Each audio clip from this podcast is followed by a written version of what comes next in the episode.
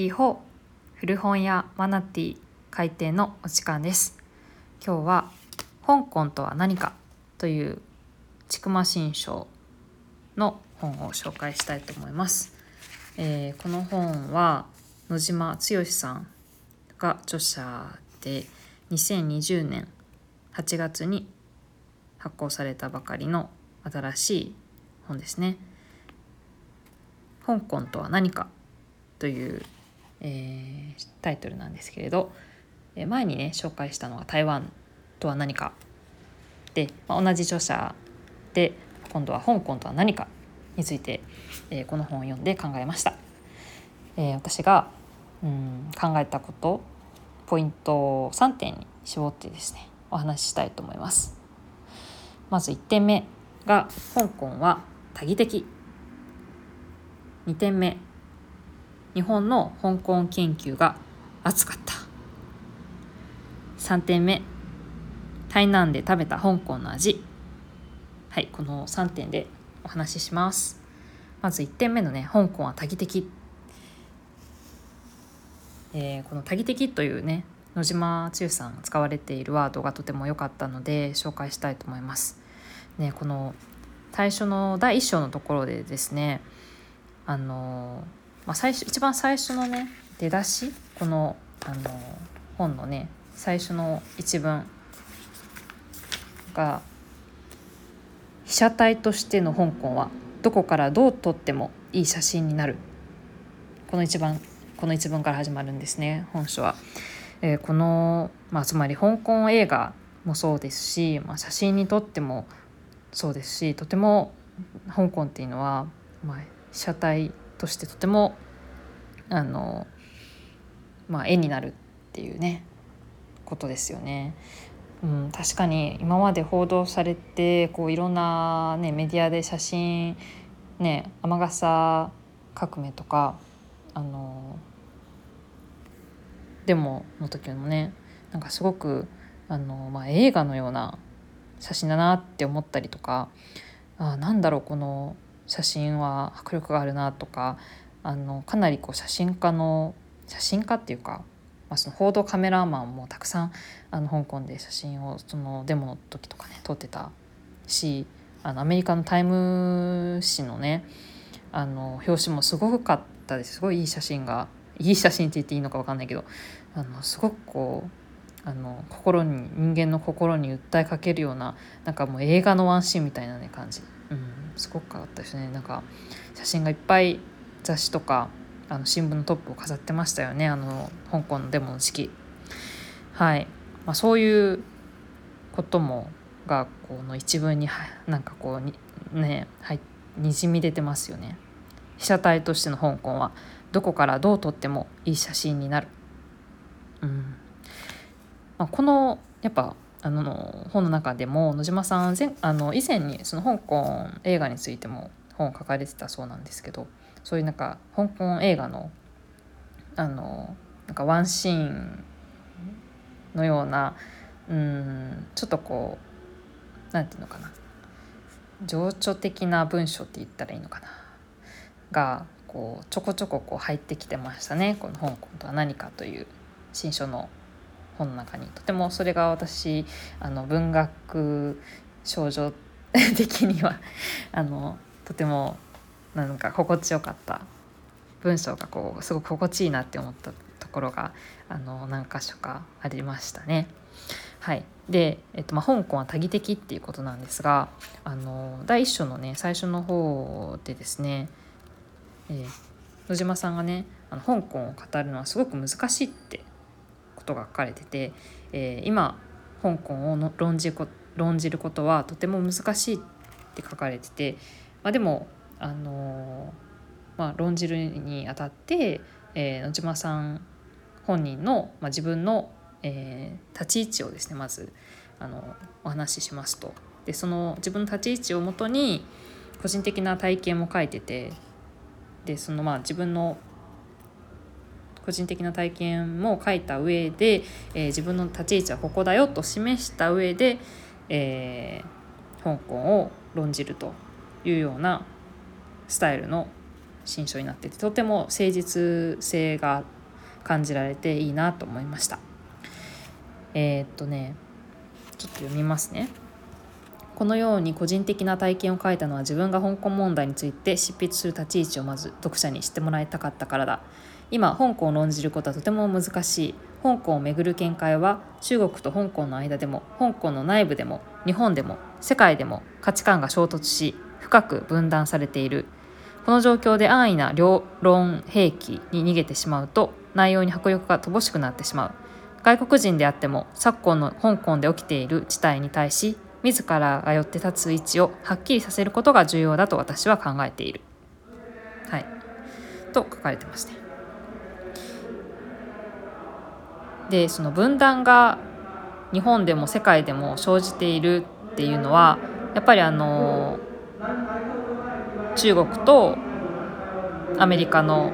あの対立構造であったりとかあるいは民主主義と、まあ、共産と、まあ、その社会主義勢力とのこう対立だったりとかうん、まあ、やっぱ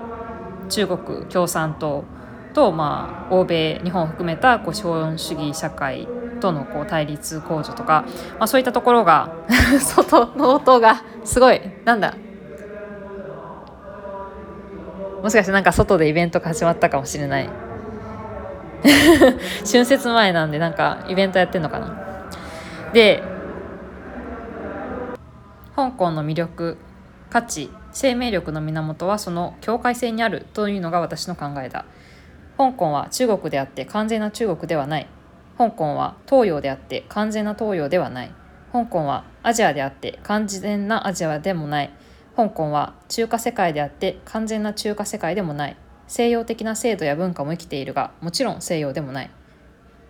香港は冷戦時代から東と西社会主義と資本主義の境界に身を置いた。返還までは英国の一部だったが完全な英国ではなかった。今は中華人民共和国の一部ではあるが香港特別行政区という名前で中華人民共和国の最終演部に位置している。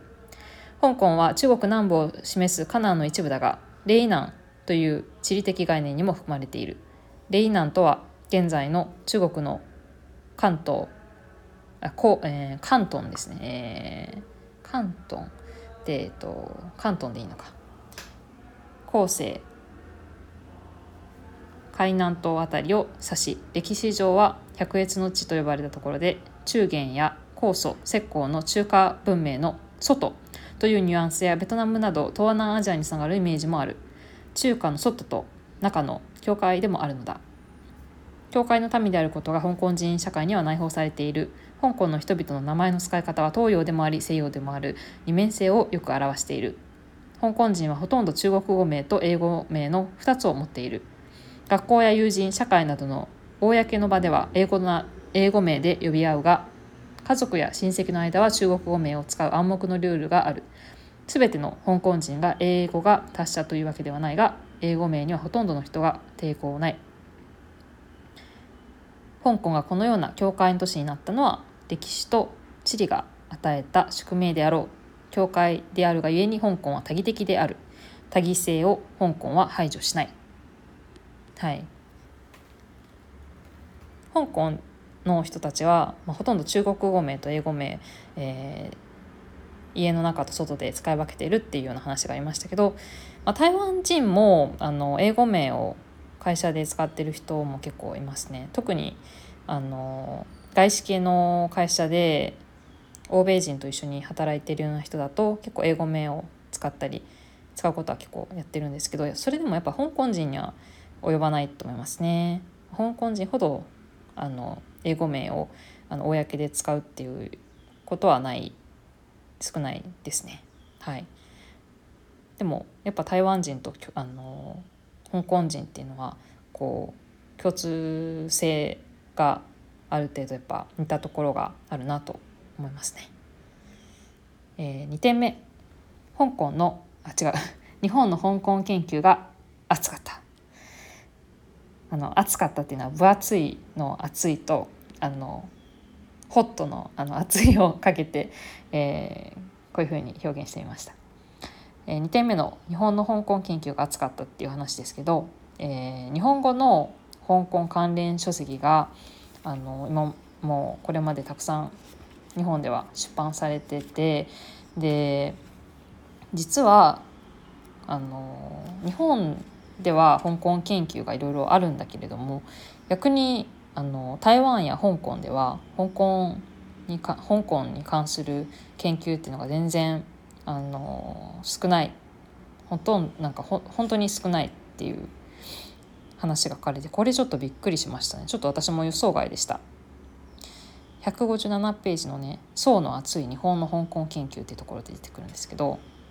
えー、野島さんが台湾にあの駐在されてた経験ある方なのであの同じ中華圏なので香港に関する書籍がたくさん見つかるんじゃないかと思って台湾の国家図書館を訪れてあの資料を探そうとしてたんだけれどもあの本格的とは言えないような書籍が数冊出てる、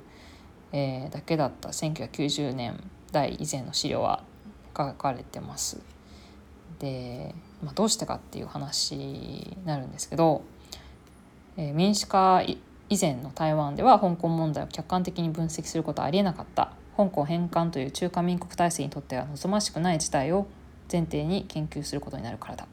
民主化後は台湾は中国との距離が遠のいたが同じタイミングで香港は中国に返還され中国に近づいていったように見えて台湾人の政治的感染、えー、政治的関心の圏外になってしまった。っていうふうに、えっと、台湾の研究者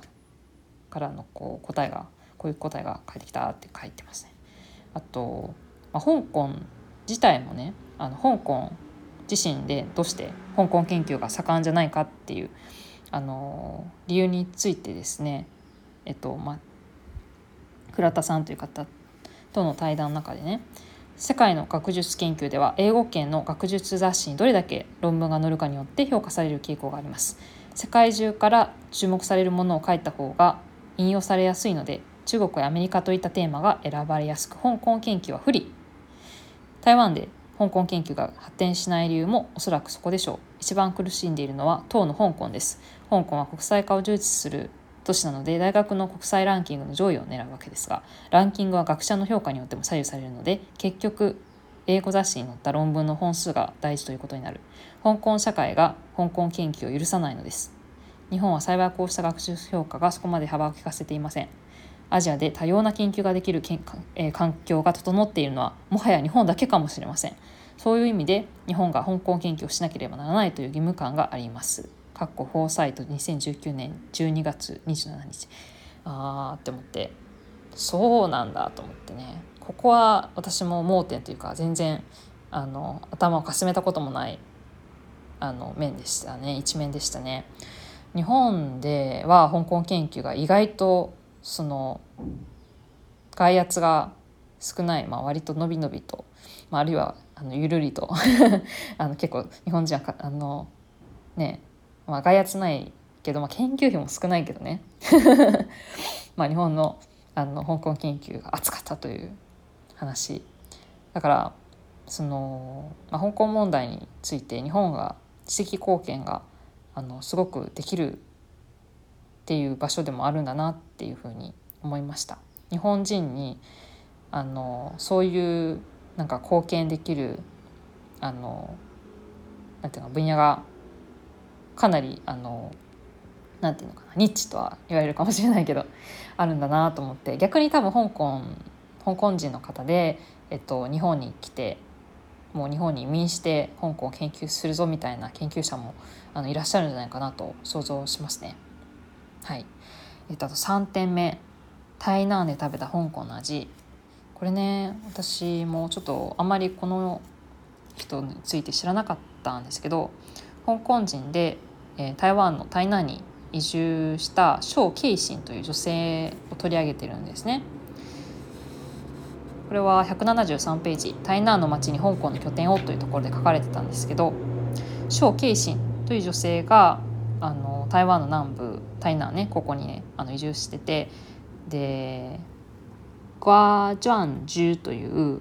あのお店香港料理食べられるお店をレストランみたいなお店をオープンしたって書かれててあ私この店食べたことあると思ってね。私もすでにその台南で、ね、この香港の味食べたんですけどあのちょうどね私行った時お店で台湾の食材を使って香港の料理炊き込みご飯ボージャイというのをあの食べたんですよね。まあ、炊き込みご飯あこんなのあるんだと思ってね香港の味でで美味しく食べました結構あのなんていうか食材にはいやのいい食材使ったりこう野菜をたくさんあの使ってたりしてとても、うん、あのいいメニューでしたね。このお店がその、まあ、香港系のお店だっていうのは分かってしてたんですけどあのあこういうオーナーさんこういう人なんだと思って張慶信さん、まあ、政治活動もあのされてる方みたいでで台南を選んだ理由について台北や高雄なども検討したが台南は伝統や文化を大切にしていることで物価も台北などに比べて高くない自宅兼店舗にできるいい物件も見つかったということで移住してきたということが書かれてまして、うんあのまあ、台南の魅力っていうのはやっぱこういうところにやっぱあるんだなと思います。まあ、香港香港人の人の、まあ、香港系のこういうレストランとかもあのちょこちょここうオープンしてきてる、うん、のを見かけますね台南で。で実際私も台南でこういう香港の味も食べられるしこういうあの社会運動とか、まあ、政治的な活動している人が、えー、台湾にもこうどんどん移民してきているっていう話もねこの本の中に書かれていました。はい香港とは何か？かなりこう身近に感じられるようになってこの本を読んですごくあの、ね、野島さんのいろんなところでのこう取材とか人とのつながり台湾にも香港にも友人がいる、まあ、野島さんの、えー、とても骨太な一冊でした。千曲新書の香港とは何かについてお話ししました。ご紹介しました。今日はこの辺りで閉店のお時間とさせていただきます。ではまた次回。再会。